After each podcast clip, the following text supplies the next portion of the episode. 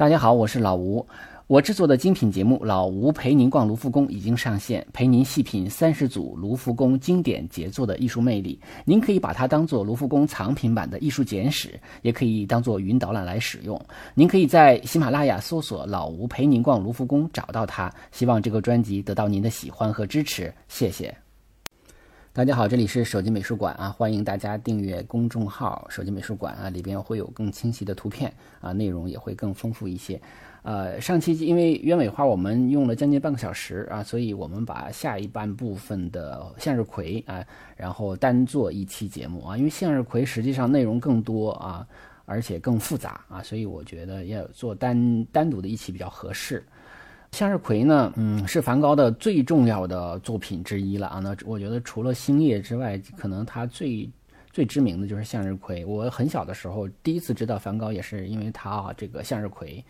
啊，因为当时不懂嘛，所以呃，大大家说向日葵啊是最知名的作品的时候啊，因为因为就会觉得很奇怪，这画画的张牙舞爪的，怎么会觉得很好看啊？其实现在呃。大了哈，看的画多了啊，艺术欣赏能力可能提高了，就会知道它真正的优点或者说它的魅力在什么地方啊？不是因为它画的美，而是因为它画的就是我们刚才说的张牙舞爪啊，它它有一种很强烈的那种生命力啊。那么在这个画中呈现出来啊，实际上梵高画了很多的向日葵啊，其中可以分成两个时期啊，一个叫巴黎时期，一个叫做阿尔勒时期。巴黎时期呢有四幅画啊，这些图我都会给大家提供。那么早期的是这种，一般就是那种花盘啊，就是葵花的花盘啊。我们小的时候在这个农场，在这个种园子的时候，都会种这个向日葵啊，因为葵花籽儿嘛，用的是这个吃的这个瓜子儿。咱们说，那么这种呃花盘呢都很大啊，因因我记得小的时候，甚至那个当那个成熟的时候，我们会把那个。呃，整个那个花盘摘下来是吧？把那个上边的那个小花的叶儿啊，什么那种东西揪吧揪吧，然后里边的籽儿就一个一个拿着生着就直接吃了啊。所以像这种花盘，它是把这个花盘呢一般剪下来两到两三二两个三个四个这样的，把它放在呃桌子上，然后画这个静物啊。他画了大概是四幅画，在在巴黎期间。那么虽然说是有力度的，但是是因为摘下来的啊，所以这个看起来的那种鲜活的程度是不够的啊。当然，这个色彩还是很漂亮的。第二大类就是插在花瓶中的啊，就是阿尔勒时期。那么基本上呢，有四幅画是在一八八八年啊画的，呃，还有三幅画是在前边的几幅画的一个临摹啊，就自己临摹自己的画。那么是在一八八九年完成的，啊，一八八八年的二月份，他是到的阿尔勒啊，所以因为这里边的呃涉及到的画比较多啊，所以我们一会儿会给他编号，这样的话说起来比较容易啊，也相对比较复杂一些。巴黎的我们就不说了啊，因为不是我们最主要欣赏的向日葵，我们最主要欣赏的向日葵其实是阿尔勒时期的。呃，更具体的说，是阿尔勒时期的最后的一个类型，就是黄色为底的这个向日葵，实际上是它最精彩的。那么，呃，阿尔勒时期呢，我们说他画过有三朵花的，有五朵花的，啊，有这个十二朵花，有十四朵花的，啊，就是一般都是在只在一八八八年八月的时候画的。他刚到阿尔勒的时候，生活比较困难啊，就是一开始住旅馆，后来就好不容易就是。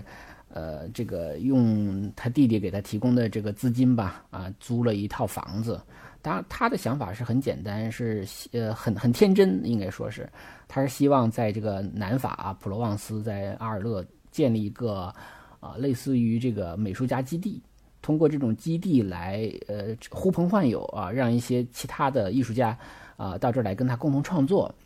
那实际上呢，真正来的只有高更一个人嘛，啊。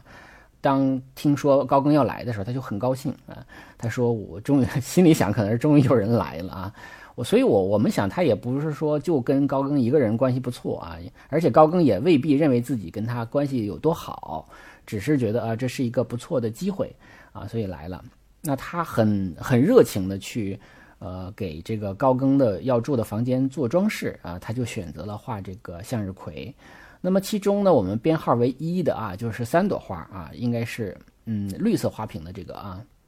这个是在美国的一个个人收藏。还有一个是五朵花的啊，这是啊日本人一个企业家叫做山本山本固弥太收藏的，啊，在二十年代，十九世纪二十年代的时候，还曾经在日本展出过，呃，有资料显示是前后展出过三次。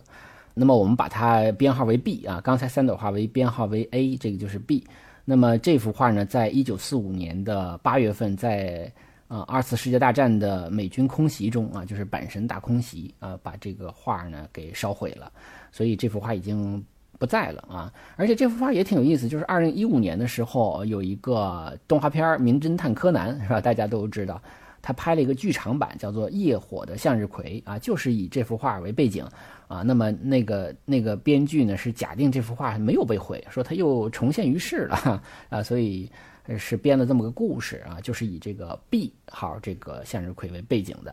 那么更加呃广为人知的经典构图实际上是 C 和 D 啊，C 呢是呃我们说是叫做十二只向日葵啊。那么这个背景呢并非黄色，而是一种孔雀蓝色。呃，这幅画呢，我们把它编号为 C 一啊，它是收藏在慕尼黑的新绘画陈列馆啊，也是我第一次看到的梵高的向日葵啊，就是这幅画。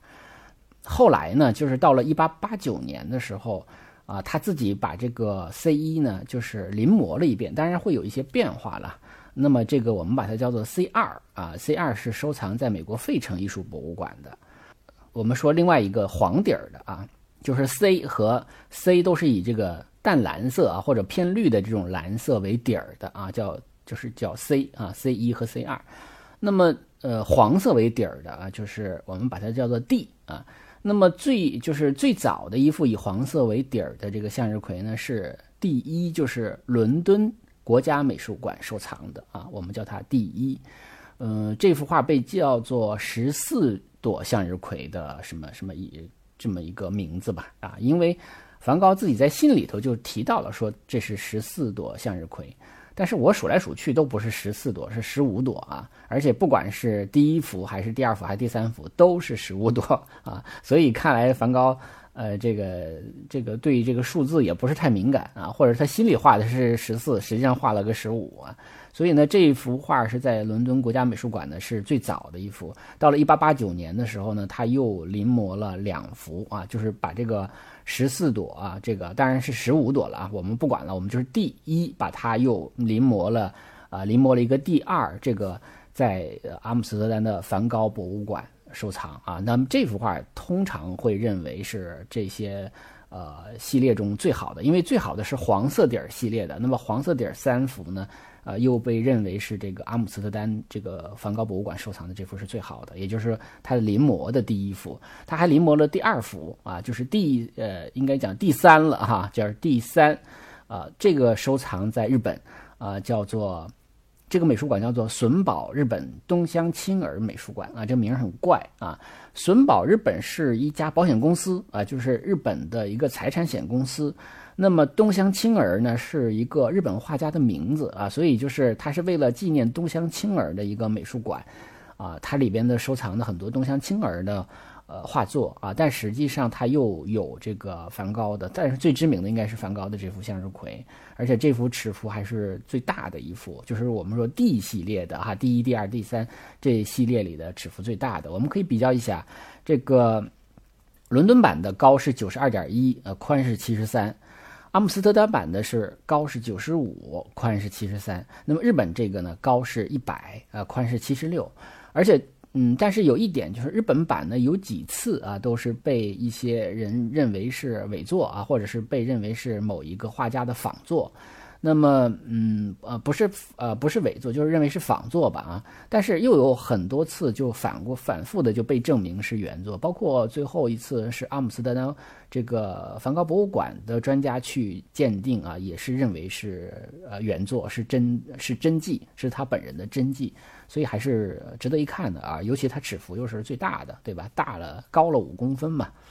呃，那么我们说，我们把这个里边梳理了一下，就是时间上来讲，A、B、C、D 都是一八八八年的啊。那么 C 一和 D 一、D 二都啊呃和那个呃呃 C 二和这个 D 二、D 三都是在一八八九年呃临摹的啊，自己临摹自己的。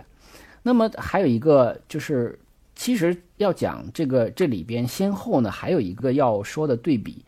啊，就是这个一八八八年八月的时候，那个时候高更还没有来，他画这些画的时候是满怀着热情和期望的啊。但是到了一八八九年一月，他临摹后边几幅画的时候，呃，这时候高更已经走都走了啊，就是两个人已经破裂了，而甚至还发生了割耳事件。然后，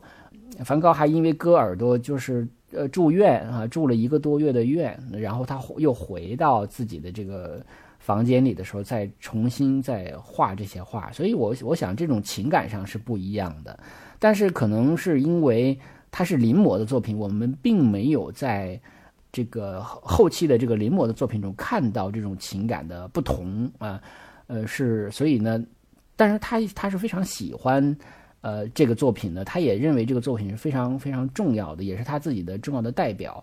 啊，甚至嗯高更来到阿尔勒的时候，还曾经画过一幅呃梵高画画的这个画，就是他把梵高画画的这个。场景呢画在了自己的画作中，那么当然这幅画也是收藏在啊这个阿姆斯特丹梵高博物馆啊，就是高更画的梵高，梵高在画向日葵啊，所以是这样的一个场景。那么高更唯一画的一个呃梵高就是他在画这个向日葵，所以向日葵对于梵高的重要性也是可想而知了，所以这就成了他的一个绘画的标签。我们就是这幅画，我会提供给大家。但是看这幅画的时候，我有一个疑问啊，当时就产生了一个疑问，因为从留存的作品中，我们可以看到，并没有在高更停留期间啊，梵高并没有在这个期间画向日葵，他是在要么在一八八八年八月，要么就在这个高更走了以后啊，在画啊，在临摹这个作品啊。那么这幅画是从何而来呢？对吧？那么这个期间，梵高画的向日葵去哪儿了呢？嗯，所以我猜就是是不是这个这幅画并不是写实的画，是嗯是高更想象的啊，想象的梵高的这个画绘画这个向日向日葵时候的一个场景啊，而且呢，就是因为高更待的时间还有一个问题就在于高更待的时间是十月底到的阿尔勒，那么十二月底两个人发生冲突之后他离开。所以这个十月底到十二月底这个两个月期间也没有向日葵了，对吧？所以我们在看到这个画面中，呃，梵高对着向日葵进行写生的这样的一个创作，这也不真实啊！你上哪儿整向日向日葵去啊，对吧？这也不真实。所以我猜这个是不是就是想象的？特别有意思在于，就是这个猜猜对了。后来我就翻了一下我从那个梵高博物馆买回来的图录，图录上也证明了这一点，就是。啊，他根据想象，因为他可能觉得这个向日葵对于梵高很重要啊，所以他想象了这样的一个场景。也许梵高给他做了一些模特啊，但是并没有真正正的真正的对着向日葵来画。而且呢，还有一点就是，其实梵高并不喜欢高更画的他的样子，他觉得高更把他画的像个疯子啊。但是后来不知道为什么他又改口了，他说从那以后我脸上就有了欢乐啊，就是。指的这个画以后哈啊，但是我真的很疲惫，并且很紧张啊，正如我那时一样。我想他改口的原因是不是也想讨好高更？是不是想希望他不要走，或者说希望他能够留下来跟他一起创作啊？所以，嗯，但是我们想从这幅画中，我们看到了画向日葵的梵高的样子啊，确实是有一种焦虑的表情啊，尽管可能谈不上。疯子啊！但是这种这种比较紧张、比较焦虑的感觉，还是呃高更还是很准确的呈现出来了。而且高更在画梵高的时候，他的这个个人的风格已经很鲜明了啊，所以已经非常典型的把他的风格呈现在这幅画上了啊。那么我们就把这个期间的这个插曲啊给大家介绍一下。我们继续回到向日葵的这一系列的画作中来。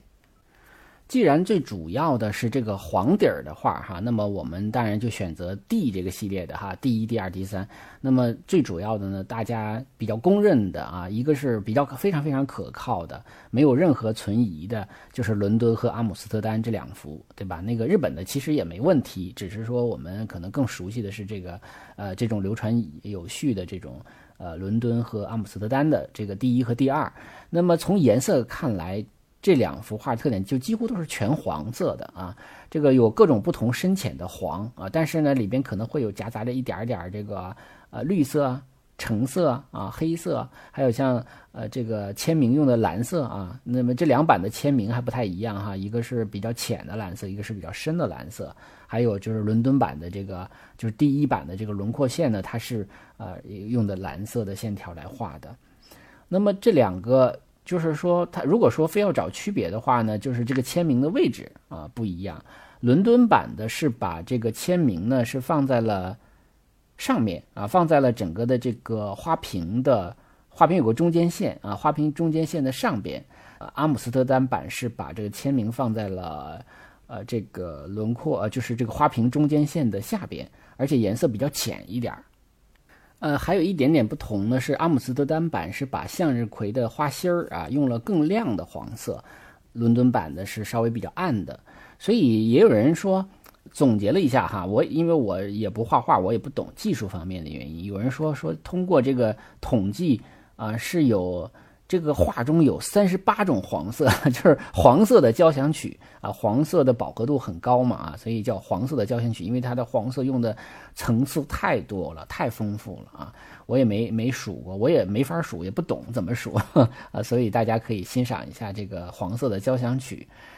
他自己在写信的时候，他说啊，他说他评价阿姆斯特丹版的，就是这个第二版的啊，他说在黄色背景前面有有一幅这个十四朵花，就好像我以前所画的一样啊，指的是跟伦敦这版相比啊，他说不同之处是这幅画的更大一些啊，高了几公分嘛，嗯，它有一种相当特殊的效果，我认为是这一幅是以更加简练的手法画出来的，那也就是说梵高。觉得呃用这种相对比较简练的画法其实是更好的，效果更满意啊，所以他应该是更喜欢阿姆斯特丹这个版本的。当然，实际上这两版，呃，因为我没有直接对比过，还没有直接放在一起对比过，那么也间接的就是分别都看过，呃，其实我感觉好像没有那么大的差异啊，但是可能直接对比会能看出差异来。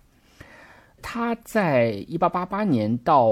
这个阿尔勒以后呢？我们刚才说了，他后来租的这个房子，对吧？他因为他特别喜欢黄色，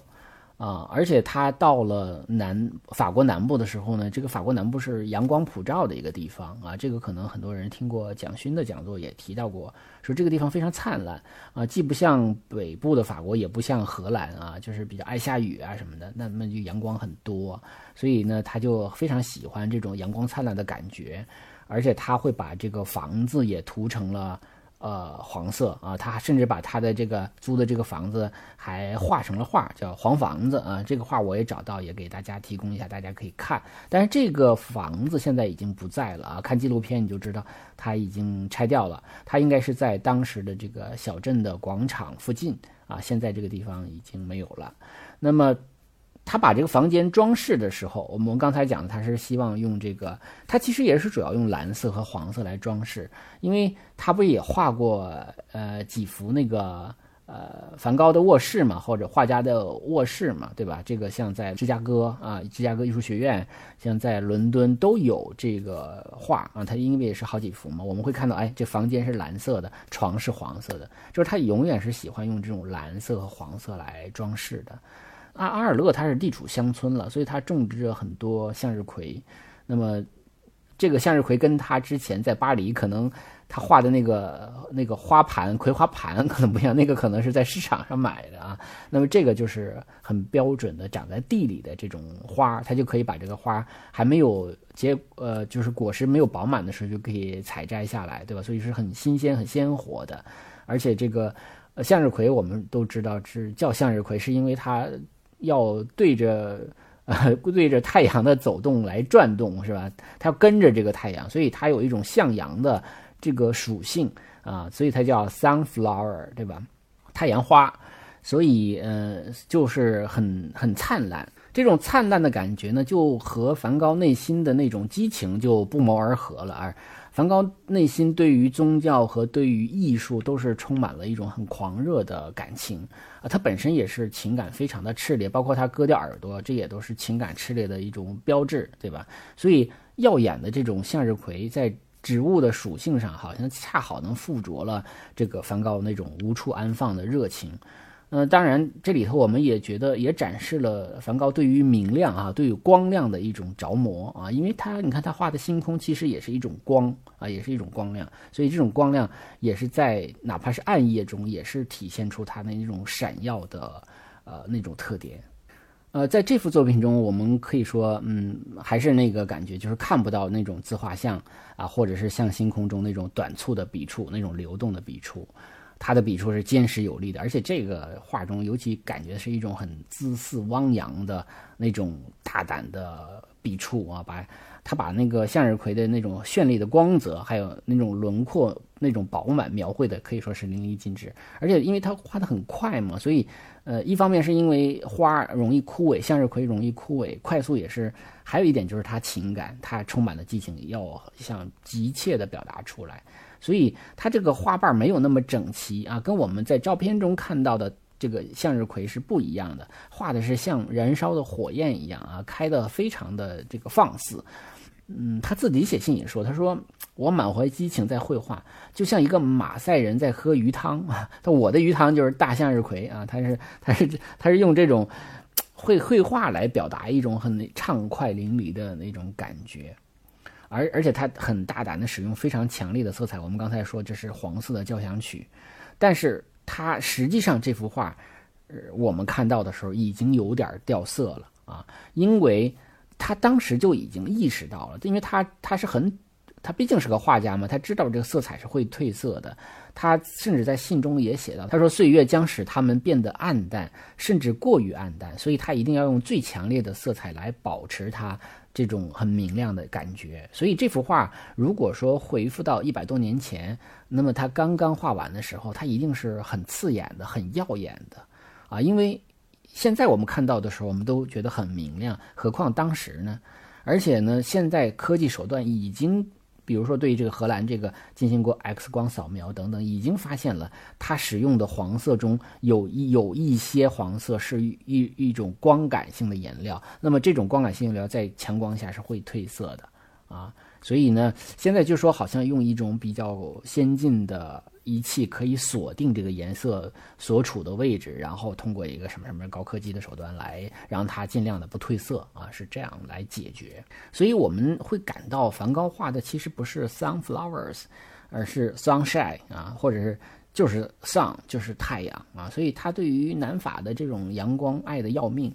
啊，而且在这个画中，我们说他就是以这个黄色和橙色为主调啊，是很少的用了一些什么绿色、蓝色啊。用了一些这样的一个那种点景的一些颜色啊，而且它的这个呃向日葵画的像一个火焰，对吧？这个我想，嗯，大家都有这种感受，它就像一个燃烧的火焰一样，颜色非常的鲜艳，然后非常的亮啊，饱和度非常高啊，所以会给人的感觉是一种很燃烧的啊那种火热的感觉。这个可能跟他内心的感情和他对阳光的感受都是一一体的啊，所以。为什么有时候我们现在是有一种偏理性的分析啊？其实有的时候我们一看到这些花的画的时候，他画的这些向日葵的时候，我们首先被触动的时候，就就是我刚才讲的那种张牙舞爪啊，它就不是一个呃一个花的感觉了。嗯，实际上，梵高他他说过啊，他说我越是年老丑陋、令人讨厌、贫病交加。我就越是要用鲜艳、华丽、精心设计的色彩为自己雪耻，啊，这话说的哈，真是让人，好像他也真是在他的画作中做到了这一点。就是尽管可能在，呃，人生在世做或者在艺术界，我是一个小丑，我是一个被人瞧不起的一个 loser，我是一个失败的画家，我是自己颜值又不高，然后画又卖不出去。啊，又贫病交加，但是我要一定要用强烈的、鲜艳、华丽的色彩和精心设计的色彩为自己雪耻啊！我觉得他真的做到了啊！而且他在信中也说，说高更前几天对他说啊，就是当时高更还在嘛，他说高更说他在莫奈家看到了一幅向日葵的油画，就是莫奈画的啊。那么当他画的那幅画是向日葵插在一个精美的日本花瓶中。啊，那么不过他还是比较喜欢我画的这一幅，就是高更喜欢他画的，所以高更才画他去画向日葵，对吧？所以才有这样的画。啊，而且我又找到了莫奈画的向日葵，我我会把这幅画提供给大家，大家去对比一下莫奈的向日葵和，呃和梵高的向日葵做对比。应该说莫奈画的也很美啊，呃，比起学院派来也是更为鲜艳、更为生动。但是我们必须要问，就是一句说，他会给你一种很炽烈的感情吗？他会让你想到太阳的那种热情、热烈吗？应该说不会啊，对吧？就是说，sunflower。怎么去呈现这个丧啊？我觉得这个显然啊，梵高做的比这个莫奈要极端、要极致啊，起码让你是可感的啊。当然。这个口味的东西很难讲。那我就如果说我就喜欢莫奈画的，那也没有什么错的啊，没有说梵高一定比那个更好。我们只是讲艺术审美的时候，我们从不同的角度去欣赏。我们欣赏梵高的向日葵，就是欣赏它的力度感，就是欣赏它的感性，就是欣赏它在这个花中所注入的一种张力啊。是是这个角度。那如果说我就是视觉上的那种平衡、美丽、好看，呃，光的这种色彩斑斓，那那也可能就是莫奈的更好了。上一期介绍的呃鸢尾花啊是蓝色的啊，而这个向日葵是黄色的。那么这两种颜色恰恰好好又是梵高最热爱的颜色，对吧？我们反复讲了啊，他为他画的呃黄房子啊，房间内饰的墙是蓝色的，床是黄色的，画的他们两个的椅子啊，一个是蓝色的，一个是黄色的。而且你如果想想的话，蓝色是天空的颜色，是吧？黄色是什么？是光线的颜色，是太阳的颜色，是星光的颜色。所以，天空与阳光啊，就以色彩的形式出现在了梵高笔下的一切事物上啊，成为了属于梵高的一种永恒吧。所以他在色彩上啊，当然除了有这种蓝色和黄色之外，他还用了很多很鲜艳的颜色，用了原色，甚至是啊。这种色彩使用可以说是影响了后来的野兽派，而而他的把这个情感注入到艺术，影响了什么表现主义，对吧？表现主义，那表现主义的部分我又不用细说了啊。我在无聊艺术跟张法中聊天的时候呢，我们都聊过这个，呃，就是梵高对表现主义的影响的部分。而且呢，还有这里边还有一点，就是这个向日葵，它还这个颜料堆积出的这个厚度。啊，其实我们在星夜中也讲过，鸢尾花中也讲过，但是在这个向日葵这幅画中也，大家也能够看到它的那个颜料，因为它很厚嘛，对吧？就像呃张法中他讲他呃这个考艺考的时候，也是用这种很厚的这个颜料来画这种体积感啊。实际上这种体积感在梵高画的时候呢，呃，在他之前已经有人画了啊，就是南法马赛地区本地有一位印象主义画家叫做阿道夫。啊，蒙蒂切利，他是呃用这个这种堆积颜料的方法来画画的，就是等于有一种浮雕般的立体的感觉。但是这它又不是雕塑，它实际上就是一个笔触的呃凸起，所以这种就会让这个画有一种厚度，甚至可以说。呃，梵高就是因为这个阿道夫·蒙提切利这个人在南法，所以他才来到了南法，来到了普罗旺斯，对吧？他一个荷兰人，他到南法干嘛去？他一定是有原因的，所以他。除了因为去这个地那个地方生存，这个成本比较低之外，还有阳光，还有天空，还有呃花田啊，当然还有蒙提切利啊这样的一个他很喜欢的画家。他甚至认为自己是在继续着蒙提切利的工作，因为他去的时候蒙提切利已经去世了啊，所以他并不是说投奔这个人去，他可能是更多的希望来到蒙提切利所曾经工作和这个这个生活的一个地方，可能在那个环境中去找感觉。当然，这种画法可能很多人并不喜欢，会觉得很粗糙。但是梵高可以说是在审美上发现了这个厚颜料所特有的一种感觉啊，这种质感啊，还有美感，所以他把这种画法发挥到了极致啊。我们都知道，他的这种画法啊，就是这个画花瓶中的向日葵，实际上是属于静物画啊，静物画叫 still life，对吧？这个英文翻译可以叫依然活着，就是画的跟活的似的哈，就这种感觉。呃，向日葵可以说实现了这个 still life 的感觉啊，包括它的体积感，包括它笔快笔触带来的生动啊，包括它那明亮的啊带有生命力的色彩，甚至造型。你比如说我们上期讲的鸢尾花，一个一个的像人一样哈啊，这个包括这个我们这次讲的这个向日葵也是这样的啊。那向日葵那一朵一朵的向日葵，那毛茸茸的，对吧？它处理出用这个用笔和呃颜料的这个特特有的这种粘粘的这种关系，还拉出那种很毛茸茸的感觉来，就像一个人的毛茸茸的头发一样啊，很蓬松的感觉。所以，与其说这是一个静物画，我甚至觉得它是。它是个肖像画，它像是给花朵画的一个肖像画，它真的是赋予了这个东西一个活力、一个生命力。实际上，而且你还仔细看到，它其实还具有一些静物画共有的特点，比如说，呃，在呃向日葵这个作品里啊，在第一、第二、第三这个作品里，D 这个系列里啊，或者是 C 这个系列里，它画出了一束花中的不同的状态，有的时候。花骨朵、花蕾，有的是盛放，有的已经是结了籽的那种花盘啊，所以有的已经凋谢了，所以它是就像是一个人的不同的人生阶段的一个组合似的，所以它从时间的维度上再次赋予了啊这个花以生命的含义，所以我说它不是静物画，它是一个花的肖像画，所以它让人感同身受啊，所以当你当你对于艺术的感知能力很强了。啊，当你看过很多了，你慢慢的就能够直接感受到这幅画本身所具有的魅力了啊！我们用用了半个小时来讲这个向日葵这个系列的作品，然后呢，我们。还是重复一下啊，手机美术馆的版权属于主这个博主本人，未经允许不得在任何媒体平台上使用啊。希望大家继续通过打赏啊、赞助、转发，还有购买直播微课五十五位艺术大师的西方美术史来支持节目。那么可以通过搜索五十五位艺术大师来找到这个微课啊。当然还有我的卢浮宫专辑了啊。那么谢谢大家的支持。呃，在春节前我可能就不会再更新常规节目了。那么咱们春节之后再见面吧。再见。